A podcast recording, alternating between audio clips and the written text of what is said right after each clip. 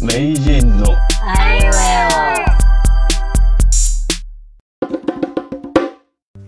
えど素人のど素人によるど素人のためのポッドキャスト。ポッドキャストをやってみたいと思ったが吉日で始まったこの番組。素人でもこんな風にできるんだとあなたの一歩を応援します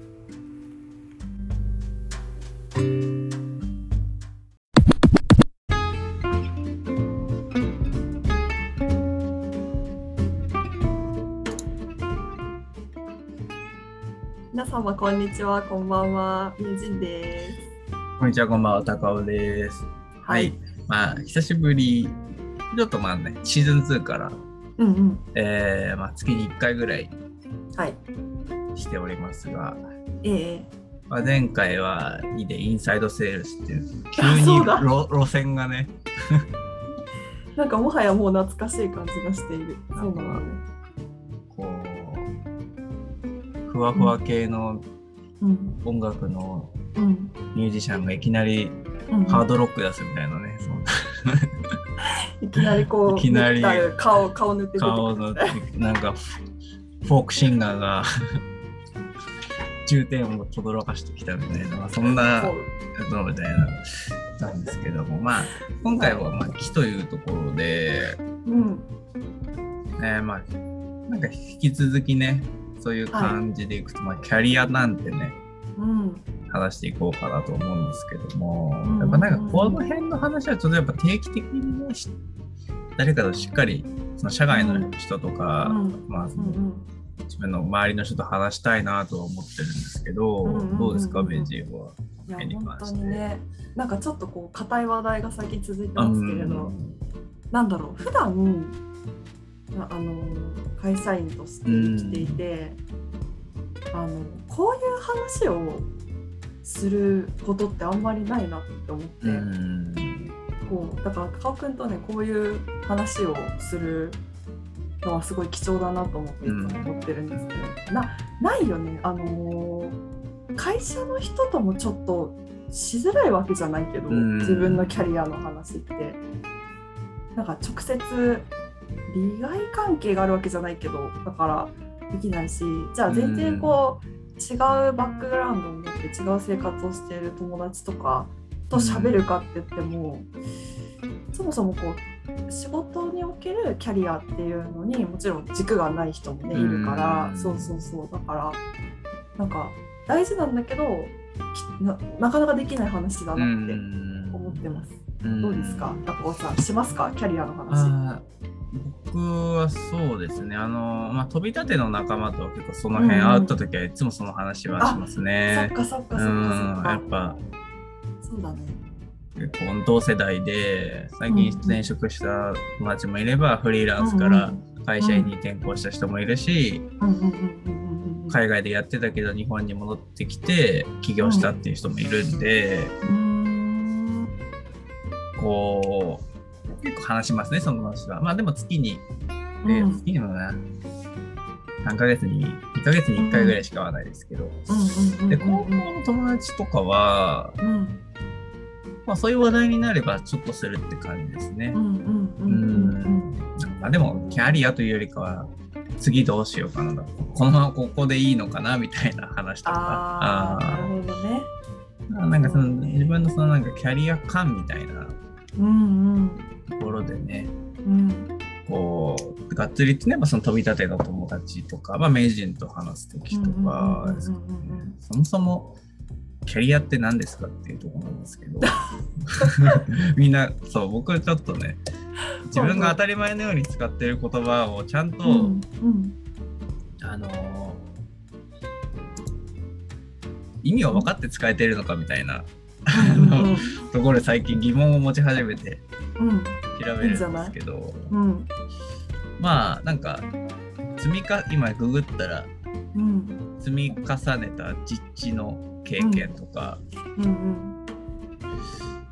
うーん。なん。かまあ今見てるページだとうん。5つ要素があってうん。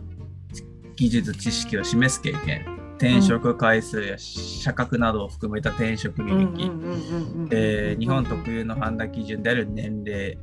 うん。人なりを表す考え方人間性。うんうんうんうん。これが外的要因である、えー景況感とトレンド。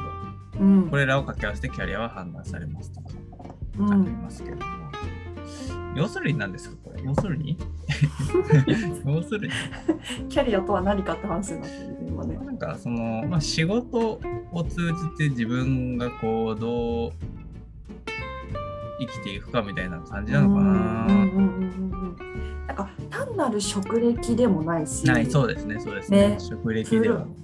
プロフィールともちょっと違うし。なんかまあ要素ですよね、多分プロフィール、うんうんうんうん。キャリアの本質すべてではなくて、やっぱキャリアってなんかその、自分のその私生活の状況とかにもなんか含む、うんなん。か本当になんか人生っていううんうんうん中でこうキャリアをどう積んでいくかとか、うん。うんそうですね、だから社歴とかね、プロフィールだけではないですね。履歴書だけにはこう見えてこない部分うんうんうん生き方。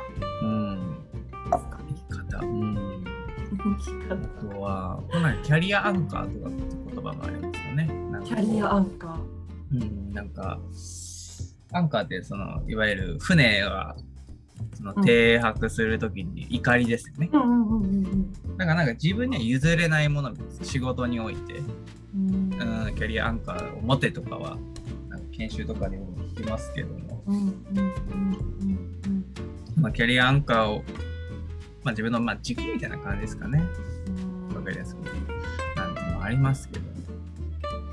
高岡はそれがうん結構はっきりしてるのがねすごいなっていつも思いながら話を聞いて。そうです。結構でも年々変わりますけどね。年々変わいやいやいや。感はありますけどなんかこう大半特にきっと日本で生きる人の大半は仕事と自分のその生きていく価値観ってこう別個で考えてる人が多分多いでしょ。うん。仕事は仕事。そうですね。うん。あ生きていく術みたいうなさ、ん。それと自分がこうあの家族と過ごしたり結婚したりとかさ。まあ別にしてもしなくてもいいんだけど、うん。なんかそういうところとはちょっとこう別別の世界として捉えてる人が多いかなと思うけどカカンになんかそれがちゃんと生き方と、あのお仕事のことがさ割とこうリンクしてるっていうのがすごいなってうんいですかねなんかでも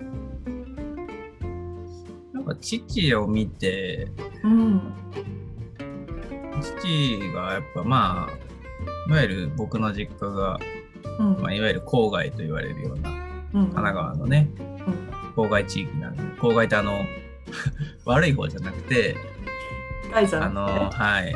サバーブの方かな。はいはい。あのいわゆる外地いわゆうん。る都心ではない、都心には近いけど、都心の中にはないみたいな。うん。うん。うん。で、まあ電車でこう行っててで土日が休みでで夜ももう遅く帰ってきてって感じだったんだけど、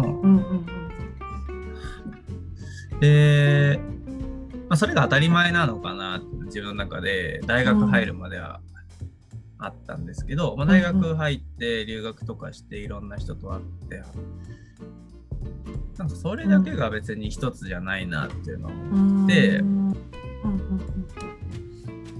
それこそもう家族もいるような空間で仕事がっつりしてる人もいるしうん全く家には帰らないでうんやってる人もいるしうん。でもなんかそういう人たちに共通してうん。思ったのがあ納得してるなっていうのがあったんですよね。うんうんうんうんうん。納得してるっていう。だからその共働きにしろうん。一人にしろうん。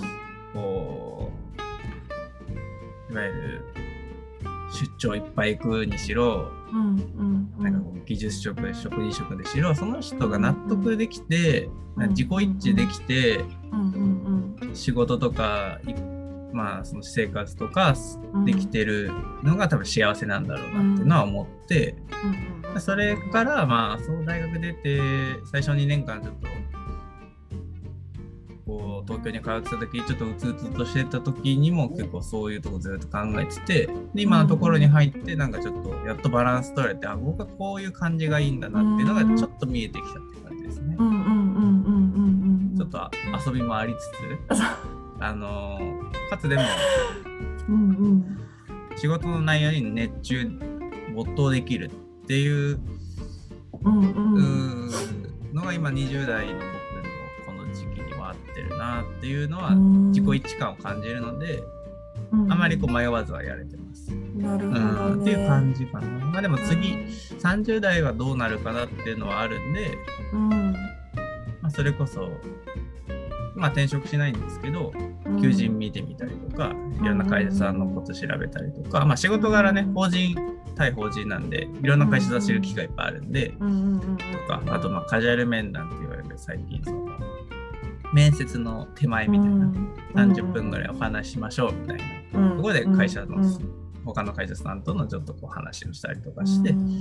まあ、30代は、まあ、子供もできたりしたしらどうかなとか、うんうんうんうん子供のお金かかる人年収的にも今は普通まあいけるけどまあうんうん。大学行かすとかいろいろ考えるともうちょっと欲しいからまあ種はまいとこうかなみたいな。そんな感じ。そうだね留学したいって言うかもしれない言うかもしれない、うんご自身のねように。てめえで行けっていう。大学もてめえ。で大学に行きたいって言ったら僕は絶対プレゼンはさせるようにしますけどね。なぜ行くのかってあそう。そうかそうか。そう僕の、まあ、ちょっとつ直接会ったことないんですけどちょっと SNS でやり取りさせてもらった女性のうん起業家さんで、うんうんあのその方の Facebook によく上がってくるのが、うん。まあ、お子さんのこう成長記録みたいな。まあお子さんまだ小学校ぐらいかな、でもなんかスキーですごい頑張ってて、うん。結構その全国レベルぐらいうん。まで行ってるような、うんうんでその子たちの記録を載せてるんですけど、うんうん。でその中の投稿の中に必ずなんかその子が例えばこういう合宿に行きたいとかうん。こういう先生のところに行きたいみたいなうん。言い出したらプレゼンをさせるんですって。なぜ必要なのか。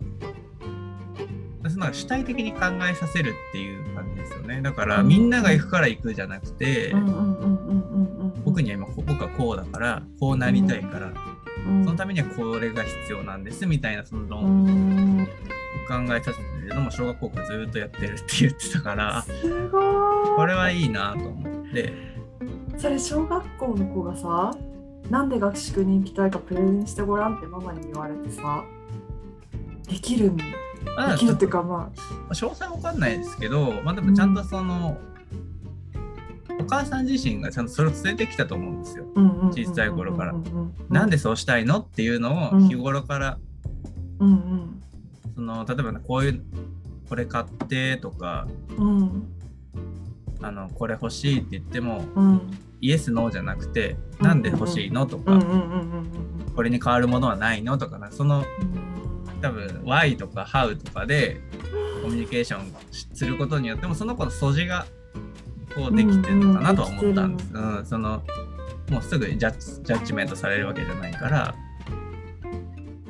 すごい。ね、そういうそういう風にしたいなと思ってたから、うんなん。か周りが言ってるしとりあえず行きたいわって言うんだったらお金は出さないっていう。投資感覚ですよね。だから投資するよっていうその、うんうんうんうんうん。じゃあ応援するからねっていう。うん。だからまあ、うんうんちょっと語弊があるんですけど結構まあ大学入ってうん。最初の1年生の頃みんな高いお金もらってるのに勉強もしてないしなんか飲んでばっかでそんなんでいいのかなってそう僕がうんあの周りの人を見ててうん疑問だったこともある。うん。んでもその人はその人なりの経験とか時間の使い方してるからうん。そこで得られるものはしっかり得てるし。うんうんだから大事なのは主体的にやってるかやってないか。うんうんその飲み会もなんか付き合いだから行ってるとか。うん。で飲み会を幹事する能力とかってすごいんです。僕できないから。めんどくさいじゃないですか飲み会幹事とか。飲み会をね飲み会の幹事をするってわざわうざん。場所とかまあその場を盛り上げなきゃいけないとか。うんうんうんで僕にはできないから。うんうん。だからそういうのを主体的にやってる人はすごいなと思います今となってはうん。一番ダメなのがうん。無個性でうん。ただみんながやってるからやってるみたいな。うんもう頭が空っぽで動くのは 危ないからうん。ら子供にはなんかそういう風になってほしいから、まあ、うん。お金に関してはうん。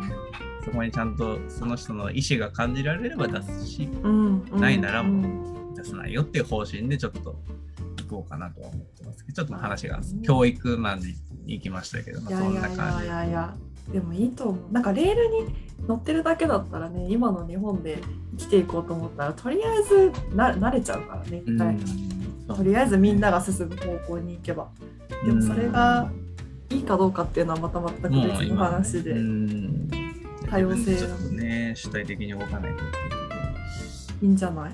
そう名人のキャリアは今振り返るとどうですか、どうでしょうか？なんかなでも。本当に恥ずかしいけど前の職場はあんまり深いことは考えないで入ったわ正直なところ。だけどだけど今振り返ると何何そ何のごめんなさい。まあ当時ってうん。就職がむず今と違って結構厳しい時代だって聞いたんですけど。あ氷河期ではあった。氷河期なんか氷河期。僕らのその世代から下、その氷河期って感じが分かんないと思うんで、え氷河期だったよ。うんだどんな感じだったの？氷河期って。氷河期。まあわかんない。その時もそういうのはあったのかもしれないけど私が今の高尾くんぐらいの世代の就活新卒での就活って話を聞いてて多分私たちとは違ったんじゃないかなって振り返ると、ほらなんか新卒用のエージェントさんとかもなかったし今はあるでしょきっと。新卒さんあーありますね。マイナビとかリクナビが新卒用に何かをするっていうのを聞いた時は結構びっくりしたんだけど、えそう多分なかった。てか少なくとも私はそれを使ってなかっーたし自分たちで企業にエントリーを直接してあのページはあるけどね。マイナビとかにちゃんとページはあるけどそれを間に入って何かしてくれる人っていうのはいなくてうん自分でエントリーをして受けていくっていうそのなんかサポートを受けられるような感じではなかったっていうのとあともうエントリーなんて多分ど100はちょっとオーバーなのかな。私はそこまでちゃんとやってなかったけど、多分やる人は6070ってエントリーしてうん。でその中からもう説明会に参加できるだけ参加してでようやく一社にたどり着ける人もいたし最後までやっぱり内定が出ない人もいた、うん。だねいわゆる買い手市場だったってことですか？うんあ今は違うのかな？今売り手ですね。今全然売り手ですね。そうか。そうかそうか。あでもコロナにちょっと変わったりしましたけど、コロナ前まで全然売り手でしたね。なるほどうね、ん。売り手か。全然だね多分。感覚で言うとあ全く。だから行きたい業界に行くとか行きたい職種に行くとかはもう、もうもうそういうレベルの話ではーうんなかった。ね。それはあのなんか、まあ、いわゆるいい大学にいる子とか、でもやっぱり厳しいのは厳しかったイメージですね。私たちの時はそうだった。うん。うんうんだからもう多分今あれだよね。なんかすごい昔話みたいになっちゃうけどあの就活を始める時期とかも多分だいぶ私たちとは違うと思う高尾君の時は私たちは3年生大学3年生のえっと夏ぐらいから最初のエントリーが始まってあそこがもうピーク。夏秋が大学3年生の夏秋がピークでで冬に先行してで三遅くても3年生の2月とか3月ぐらいに内定をもらって、ああ遅くても3年生の間ですうん、3年の春さ、えっと、4年生になる直前の春。に、うんにもらってないと結構やばいやばいやばいやばいやばいって空気が流れててかもう冬ぐらいから内定始まってるからあ年明けとかで内定が出てないってなるとーうん。まあやばいってなって。うん。で4年生になった瞬間に内定が出てないともうなんか終わ終わるっていうかもう一回そのうん。クールが終わってるからどうしようっていう感じのあれだった。多分今は違うよねきっとね。なんかあうちのパートナはいはいはーはサイ君がい、うん、採用やってるんでなんかでも10月ぐらいですね。3年10月とか。うん、3年生10月からで。でも僕、あのあの就活をしてないから あんま分かってないんですけど、まあ、でも早い人でもパッて決まっちゃいますね。もう3年生ぐらいで決まってたかな。でもちょっと4年生、4年の夏ぐらいでやばいやばいって言ってる人もいたような気がした。ぐらいからやばいやばいって言ってる人がいたような気が。確かなんか法律が改正されてそのなんかさそうですよね。うんうんうん。なんかいきなりさ大大手が、大手が、中小が先なんでしたっけ？大体。会見いやするのって。大手が先いや先うん。大きい会社の方が先な気がする。なんかあるんだよね段階が。ありますよね。あるあるある。うんうんうん。まあでもじゃあそういう、いわゆる、まあ今コロナにちょっと業界によってはね、もう全然採用が難しくなってるところもあるし、でもうん。コロナ前だとやっぱもう結構売り手市場だった売り手なんだうん、そうなんだ。全然売り手だったと思います。そっか。じゃあってなるとさらにこう選択肢が広がるわけだよね。そうですね。だからまあ、ね。内定何個ももらって、じゃあどこにしようかなとか、むしろ会社に就職しなくてもいいんじゃないかって人も今周りにいたんで、それこそフリーランもうだってもう大学時代にインターンずっとやってて、うん。そこでもう結構フリーランスのうんうん。としてできるぐらいのうんうん。スキル持った人はもうそのままフリーランスに行ったし、すごい。起業する人もいたんで、はいはいはいはいはい。そんな感じでしたね、僕の周りは。うん。だからむしろ就職することが当たり前ではない感じでもありました。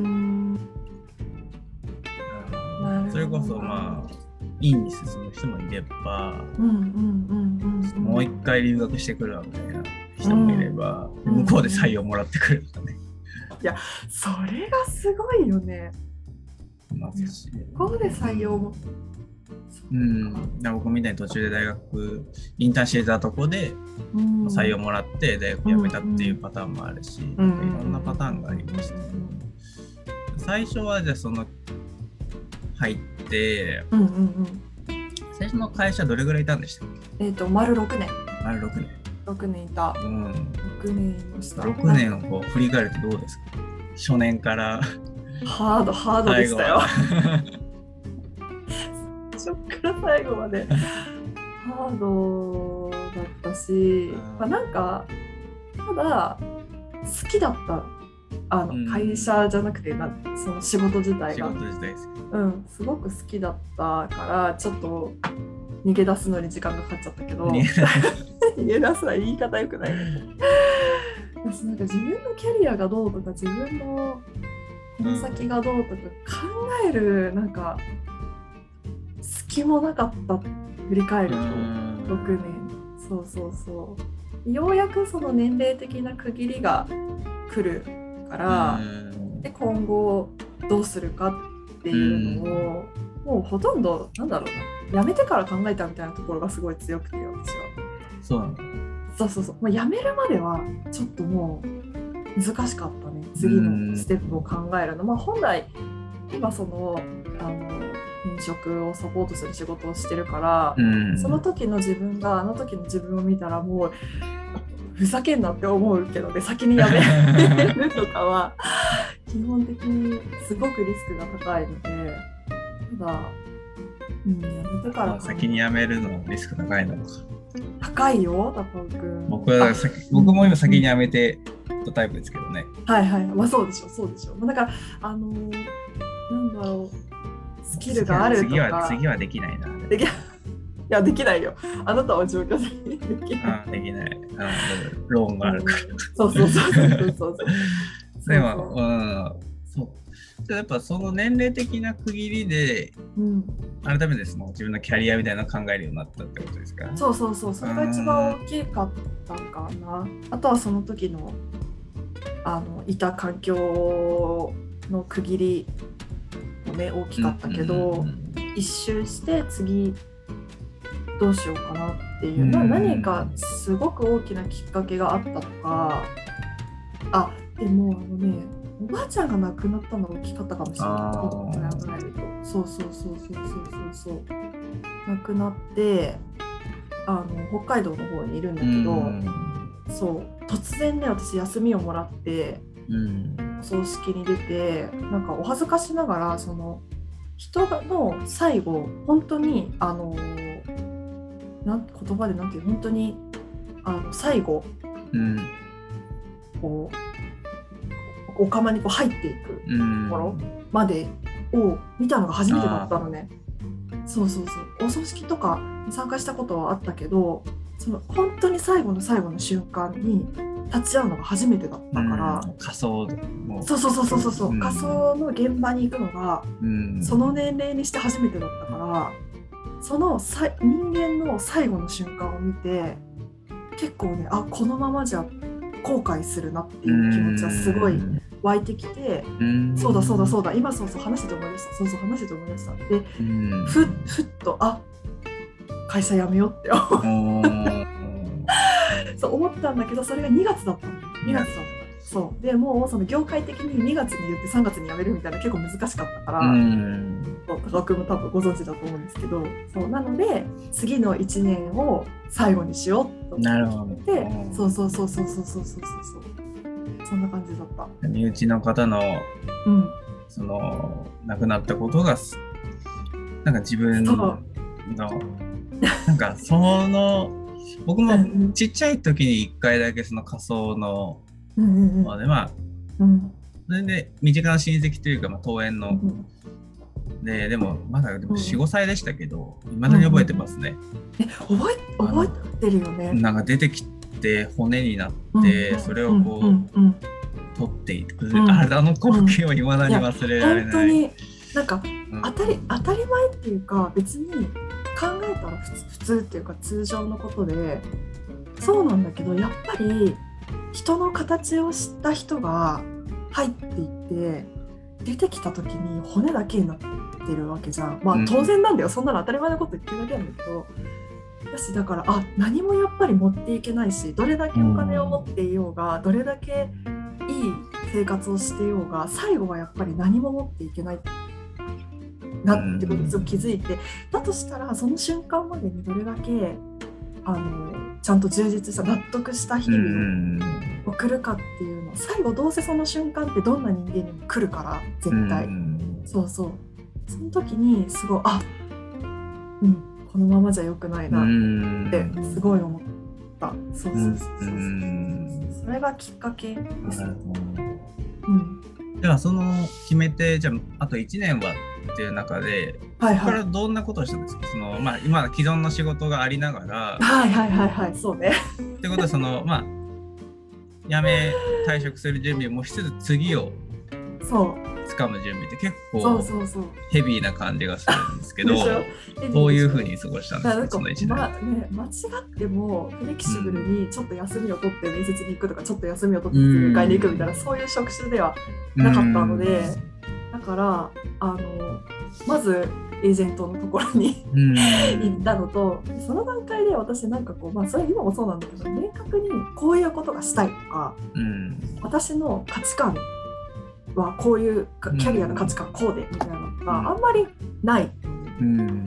ただなんかないからこそ自分がちゃんと仕事をしている上でこれ前すごい前にこのあのこれで話したことがあると思うんですけどやっぱりこう人から感謝される仕事とか、自分にとって私の価値ってこれです。だからすごい高いスキルがあってとかっていうわけじゃないからこそこの人の役に立てたんだなとか目の前のこの人の人生に少しでも関わったんだなっていうのはすごい大事で自う分にとって。んだからそれだけエージェントに伝えて私はこういう仕事がしたいです。こういうことがすごく大事にしていきたいです、まあ、あと2番目とか3番目ぐらいにやっぱりなんかこう自由に時間が使えたりとかうん。してなかったしあとやっぱり年齢の多分平均からすると、まあ、お給料が極めて多分低かったし。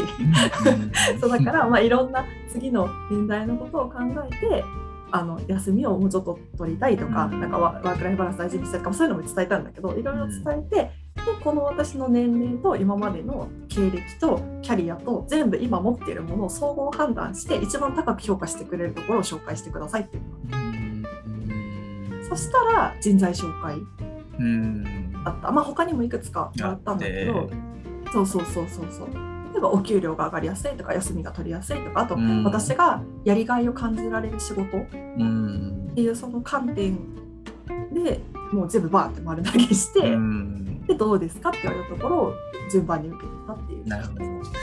そうその忙しい、それっていつその辺のやり取りをしたのっていつぐらいだったんですか、そのじ月で言うと、えーと、まあ、頭の方なのか、あったかか,、あったかかったか、暑かったか、寒かったかとか。で実はそのもうやめようと決めてからもですよ。日常は変わらないわけで。自分の気持ちはもう固まってんだけどじゃあ動けるかって言ったらその日々の仕事は収まらないわけなので、実際本当に動いたのは夏。うん夏ぐらい。あうんうんうんうん。夏ぐらいに始めた。あそうそうそう。でそうそうそうそう。は夏ぐらいからあのねあの転職をした友達とかいろんなねつてをたどって話を聞きに行った、うん。実際に転職した人。そうそうそうそうそうそうそうそう。どう思うっていうのを聞きに行ったりとか話を聞いたりとかうん。情報収集みたいなことをしていって、秋冬ぐらいから準備してってですね。そんな感じの流れだった。最初からすんなりできましたか？結果すんなりいった。結果、破かれるとかなかったですか？何何何破かれるみたいな。ふざけんなって。でそうあのそうそうそう。さっきのね氷河期の話にも通じるんですけどやっぱり私たちすごくなんかえ選んでもらうみたいな世代だったからあすごく緊張してたけど、まあ、結果ね受けに行ったところからは全部いい返事をもらえたしうん、全然ないよそんな感じああじゃなくて、あそう破くのは退職の方です。あああやめる、やめるなんて冗談じゃないっていう。あ それはえっ、とまあ実はなかった何もあ、実はなかった。あなかったなかったしもう多分どうあれしても私が最終的にそそれを持ってきたってことはうん。もう変えられないんだろうなって伝わってた。しょっぱだからもう迷ってる段階だとそうそれは持ってこないだろうなって多分向こうも分かってた。もう意識を決めてね。そう。なんかすごいびびっくりするぐらいすごうくてなんかん。一番最初ってあの次の年度どうしますかっていうなんかメールみたいなのが来るのね。はいはいはいはい。会社から。で自分が今考えてることとか、まあ、それこそキャリアについてどんな価値観があるかとか。で一番最後の項目に来年今なんか選択肢がいくつかあって自分のあのこう今のポジションを継続したいとかあとこうなんか職種は変えずに例えばその環境を変えたいとか、うん。あとこうもうそガラッとこう職種自体やってるその部門自体を変えたいっうん。ていう選択肢があるんだけど私が取りたかった選択肢はその中には一個もないのなかったいやいや、その他が。でと思って毎年さ別に続ける前提でいたからさ自分がそれを書くなんて思ってなくて 備考欄のとこに。退職を希望します。ああ。書いて送った。なるほど。そうそうそうそうそうそうそう。そんな感じでした。まあいろいろ会社によってね、その伝え方とかあると思うんですけど、うん。へーまあでもあるよ6年もね、うん僕6年同じ環境にいたっていう経験が小学校以来ないので、それ以来3年3年2年2年っていう感じが 年々短くなってるんですまあありけどその6年ってなんかすごいですね。20代のほとんどをじゃあそこで過ごしたってことですね。もちろんもちろんもちろんもちろん就職してからずっとそこにいたから。多分でもこれは高尾君とあの私たちの世代の違いもあるかもしれないけど、まだまだやっぱり転職2年とか3年ぐらいのスパンで転職をするっていうのはあんまりなかったかな。うーんそうだね。もうおお父さんとかおじいちゃん世代ほど終身雇用の考え方もそんなには強くないけど、うん。でもその転職を繰り返していきながらキャリアをアップさせていくっていう考え方はあんまりないのかな。今のそっちの方が多いですね。僕うん聞く話って言うでは、うだよね。ん。そうだよね。僕の知人の方は転職でどんどんアップしてってますね。うんもともとがすごい方だったんですけど、理工でエンジニアで、今ではうん。AWS っていう、うんうん。いわゆる Amazon のウェブサービスっていう、その Amazon って小売りで稼いでる部分もあるんですけど、大部分はインフラ、IT 関係で稼いでるんです。その世の中のいわゆるシステムとかアプリとかうんのほとんどはうん Amazon が提供してるサーバーとかでできてるんです。あそうなんだ。はいはい。そこにだから今世界をぎゅう世界のインターネットをぎゅうそのい IT 環境をうん占めてるところに最終的には行ったっていううん今やってるんですけどもその人もスカウトとしてはその Amazon か Google かどっちかだったって言ってました。うんうんうんあでそれまでにもう4回ぐらい転職してます。でその方40ぐらいかな？40娘さんが2人いて高校生とさあこう大学生と高校生の娘さんがいて、で40半ばぐらいかな、うん。そういう人を見るとあすあこうこうなりたいなと思いました。うん。うん。これがきっと今のまあ絶対的な正解ではないけど一つのモデルとして向こう10年20年はこの企業で働くっていう選択を取るなら、うん。この方法が一番年収を上げやすいしなんかそのキャリアっていう観点でうん。いいのかなとは思って参考にはしてるんですけど。うん、それは私もめちゃくちゃ思う。本来ね、別にそのなんか、なんだろう、転職多いとさ、ちょっともしかしたらまだ今の日本だと、なんかね、転職多いっていうのがちょっとネガティブな印象になっちゃうかもしれないけど、そう、私がずれちゃうかもしれない。私が今やってるその業種もね、まさにそうで、うん。もうパッて先方が見たときに、やっぱり3回ぐらい転職回数を超えてると、うん。もうあのその段階で弾かれることがすごく多くって、まあそう私が今やってるこ職種はもちろんそのスキルがどんどん転職に上が上がっていくっていうのとはちょっと違うフィールドが違うからかもしれないけどあ別に本来そういう、ね、別に転職の回数とかであれしなくてもいいかなとは思うけど、なんかちょっとそうなりがちではあるよね。ですね。まあ転職の回数はいわゆる表面的なことであって、うんうん実績ですね、そこのいた期間に何をしたかっていうのそこです、ねそこが、うんうんうん。その人はそう言ってました。うん。やりきったかどうかで、やりきんないうちに辞めるのは、後々後悔するよっていうのを言われました。うんうん。僕がまた迷ってた時にあったんですけど気持ちよく終われる時にうん。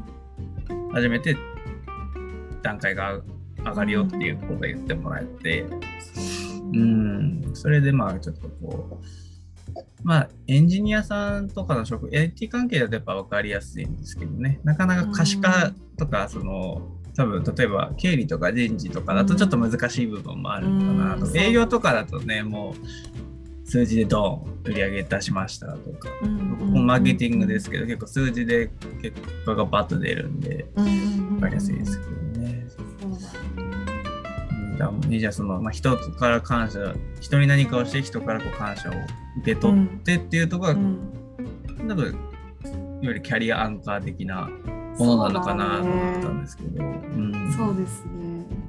うん、なんかそこが一番やりがいを感じるかな。なんで仕事をするかっていうことを考えた。うん。うん、究極やっぱりしてもしなくてもいいっていうか仕事、まあ、しないと、しないとダメなんだけど、ダメなんだけど、なんか別に選ば なんかほら選ばなければさ、あうの、ん。いくらでも多分生きていく術ってあるんだろうけど、うん。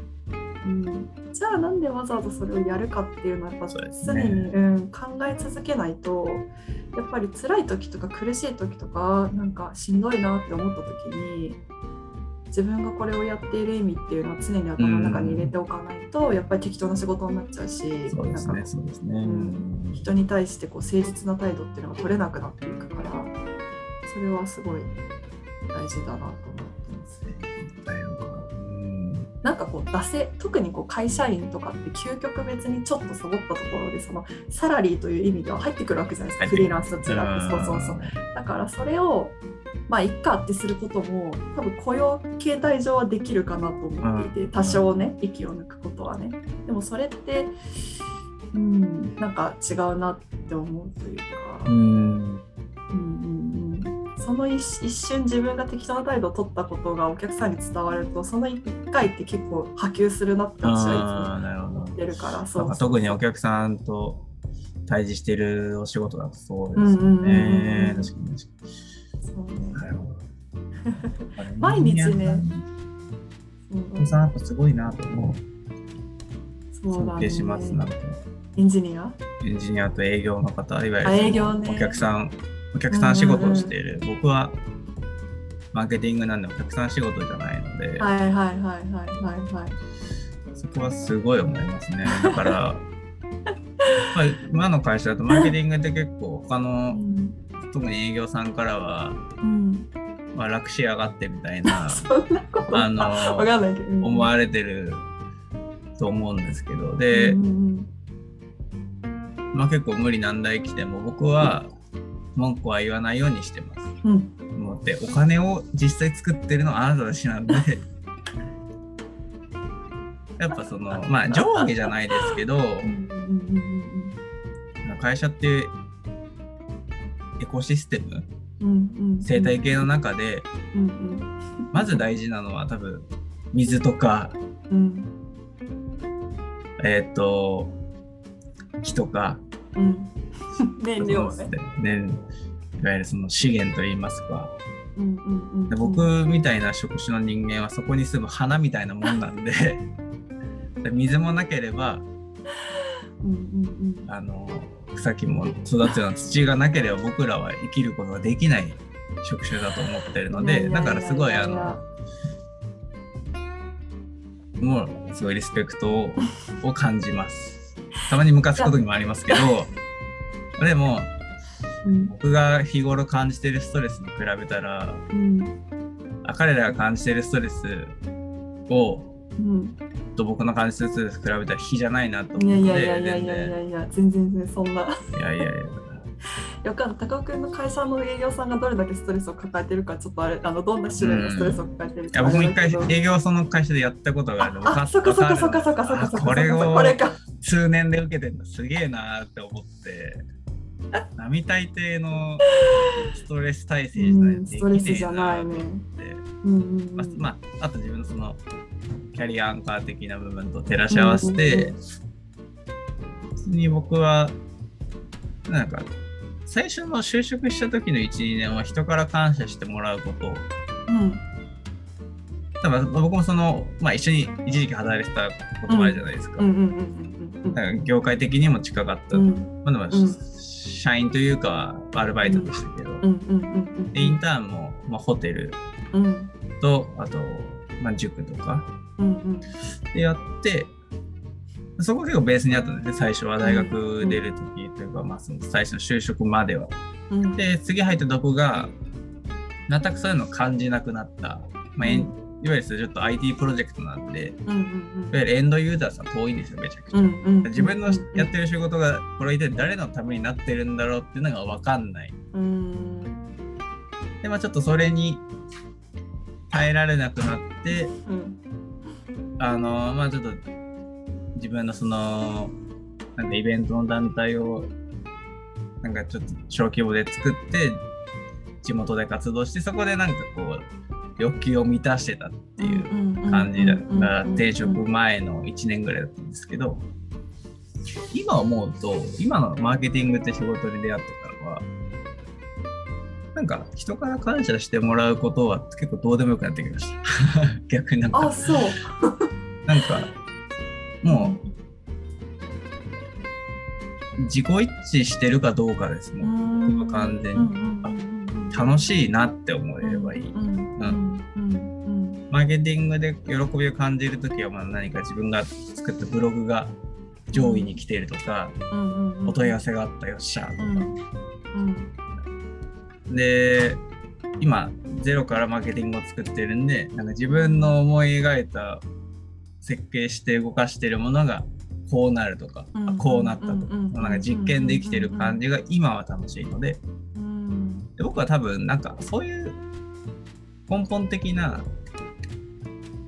具体的なその欲求が満たされる条件ってあんまなんかちょっと言葉にあんましてないんで難しいんですけど、ね、人に感謝してもらうとかこれをやってるから楽しいとかじゃなくてそういう具体的なものじゃなくてもうなんか自分がハマってる感覚であれば僕はいいって思ったんですもん。その当時は人に感謝してもらえる仕事がにハマってたっていうだけで、だから今の僕のこのハマってる状態が3年後5年後多分2年3年今の仕事続けたらいつかはなんか飽きが来る。んですよそこが多分僕のサインかなっていう。結局僕ハマんないとうん。やる気がゼロになるそれがあの最初の12年だったんですけど。苦しそうだったもんね最初のうちにね。でその傍らでやってたイベントの方もその時はめちゃくちゃハマってたんですけどうんうんうん今はうん。微妙。そんなでもないと。今はテニスとうん。今のマーケティングの仕事にハマってうんる。うん。だから僕がそのそこですね。なんか僕の基準はすごいハマって自己一致できてるかっていうのが多分僕のうん。キャリアアンカーだと思います。なんか高岡君見てて思う話してて思うんだけどそのいろんなところに興味をなんか持てるっていうのが本当にすごいなと思ってた。例えばね私だって塾のバイトしてて。節操がないですね。いや塾のバイトしててホテルに行くそこまでは分かるの。自分も、はいあやややりたいだろうな自分もってすごいこうあの親和性があるんだけどそっからじゃあ IT の業界に行くかって言われたら多分行かない。うん。なんかこうどこまでも自分の興味のある範囲ってなんか良くも悪くもこう幅が決まってるなってすごい思う時があって、だから高君と喋ってて「いや名人こんなのがあるんですよ。今こんなのがあるんですよ」って言われると「あそうなんだそうなんだ」ってちょっとでもその自分の世界が広がっていくんだうけど。ん。なんかそのハマってるハマってないってところが多分言うけどそれってあの常にいろんなことに興味があるからこそハマれるものが見つけられるのであって、うん。でそれが傍から見てるとあそこからそこに行くんだっていうのは結構私は思う。うん。自分がそれがないだろうなと思うそこがねすごいすごいことだと思う。なかなか普通の人それできない。今話聞いてて思ったのが、はいはいはい。実は二人から見ると AB でそのうん。ベン図的には重なってないって感じだったう。んんですうんうんうん。けど、重なってる。笑ってるんだね。でそうなんだね。あのそのいわゆるそのさ最後のインターンは日本語の学日本語学校で、そういわゆるイベント企画したり、うんえーっとその、まあ、教えたりとかしてたんですけどうんそのもともと最後のインターンしたとこっていうのはうん。別の授業で IT もやってた。うんでうちの学校から IT 人材をベトナムにいたんですけどベトナムで日本語を覚えさせて将来的に日本の IT 企業で働ける人材を紹介できるスキームができたらいいよねみたいな会社のあれがあって。はい。なるほど。IT 業界がそこでなんで IT 業界なんだろうって調べてやっぱ年収が高いしうん。気合も多いと。うん。なるほど IT 業界はそんなんなんだうんで僕的にはそのそのままその会社に入ることになるんですけど、ん。僕のその時のプランとしては日本でえーっとまあ採用もらう。日本に帰ってそこで働くつもりですけどなんか片足はベトナムに突っ込んでるつもりだったんです。だからその IT のことも業界のことを分かりつつ、最終的にはそのベトナムのの当時教えてた生徒さんに何かこう還元できるようなことができればなっていうのがあるんですけどだからここで一個重なってるんですね IT うんうんうん。ベトナムの教育っていう。でも結果 IT そういうベトナムから片足をちょっともう外しちゃった形になって辛くなったっていうのが一理。あって。ででもそこからまたでもイベントは好きだったからやりたいなっていうのでやってて、で最終的に今の会社の時はまず今の会社は IT うん。ド IT の会社。うんかつベトナムの会社。うん。で僕はずっとイベントをやってたっていうそういう経歴を含めてマーケティングしてもらったっていうなんか最終的にはリンクしてこう輪っかのようになるほどね。つながなってくるんだね。なってるっていう感じなんですよね。だから僕の場合はか掛け算が好きなんでその組み合わせが好きなんですうんうんうんうんこれとこれ組み合わせたらこうなるんじゃないか。うんうんうんうんうんうんよくなんかホリエモンが言ってる3つかければうんあのその人が、えー、と専門的な知識とか技術を習得するのに必要な時間確か1000時間かな？違う1万時間か、うん。1万時間。1万時間で1万だったかな？なんかそんぐらいの時間でうん。でそれをでも3つぐらい持てるとうん。何万分の1の人になれるみたいななるほどね。うんみたいな話があってそれは意識してますだから僕の今バックグラウンドとしてはベトナムと IT とマーケティングっていうのが揃ってきたんでそれが20代でなんか器にしたいなとは思ってます。で、その器をベースに30代でなんかその器に何を持っていくのかみたういな、んっていうのは今改めて思いました。実はだからリンクしてるところでそうなんだね。そういうことだよね。そうだね。だから実はその今見えてる業界やってることは実は桶屋が吹けばじゃないですけど、うんうんうん僕がもうかるとここがこうなるみたいな感じになる。ある。ねあるね。に目をつけやすいうん。なんか性格なの。まあ、飽き性飽き性っていう性格があの幸いして子供の時の僕の両親からのレッテルは三日坊主って言われてたので、新しいおもちゃ買ったのにまた新しいの買ってるみたいな。あら。まあまあ買ってほしいって言うみたいな。このカードゲームやってたのにこれやってる。このゲームやってたのにこれやってる。みたいな高く子供がそれやったらプレゼンしろって言うでしょ？そういうあそのちっちゃい頃から言わないですよ。なんでだからなんでなんでって聞きなんで？ね欲しいのってだから今考えるとやっぱなんかリンクしたんじゃないですかこれをやったからうん。こんなことをしてみたいってなって、うん。でもこれじゃできなくなったから欲しいうんみたいな感じだったと思う、なんかあれだね。すごいさすっごいもう今更それかよって感じだけどやっぱベトナムと出会ったのが大きかったんだね。姉がいですね。でかいですね。あそこで。そうだね。あそこで人間性がガラッと変わりました、変わったんだね。全部変わりましちょっといつか絶対行くわ。たああそれ本当にあのいろいろツアーさせてくれます、まあ当時といろいろ変わってる部分があってまあ今もねコロナであれ大変なんですけどまあね本当にまあ、ね、大きい転機をくれましたね、あそこは。そうだね。まあ、その今反動で日本の会社に働けないんじゃないかっていう不安がありますけど、転職することを考えると、で働日本人だけの環境で働けるかな。多分ね、高くやめといた方がいいと思う。ある程度、ベトナムの香りがしないと多分、厳しいかなとはちょっと思ってますなんかね、理由のない規律とかさ、なんか意味意味のない慣例とかさ、いっぱいあるからね。うん。いいよ、そういうのにはもう縛られないで生きていったらいいよ。でまあ、キャリアとしては今そんな風に考えてますね。なるほど、なるほど、ありがとうございます。すごい今日もなんか白熱したああ、いいですね。話でした。これは朝の9時から撮ってるんですけども、明治何時に起きました今日。私、8時、あ、でもギリギリまで行ってたよ。8時20分ぐらいまで行ってた。で、まあ、実際収録始めたのは10時過ぎぐらいだから、9時からぼちぼち話し始めて。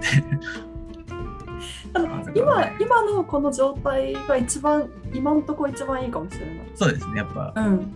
朝の、おはようございますって言った時のお互いの顔のむくみ具合とかね、この声の 顔むくんで喉、喉、細い細い声で話してる感じとかね、朝。だんだんだんだんこう細胞が起きてきて、そう。ね、やってます。はい。います。じゃあ今回は木ではい。キャリアというテーマで話させていただきました。あのはい、まあまたね、次は、うんえー、いい木死ですけども、死もなんかね、どどんな話になるんでしょうかということで、以上、えー、名人の赤沙汰シーズン2木でございました。ではまた。ありがとうございました。はい、ご視聴ありがとうございました。はい、さようなら。はーい。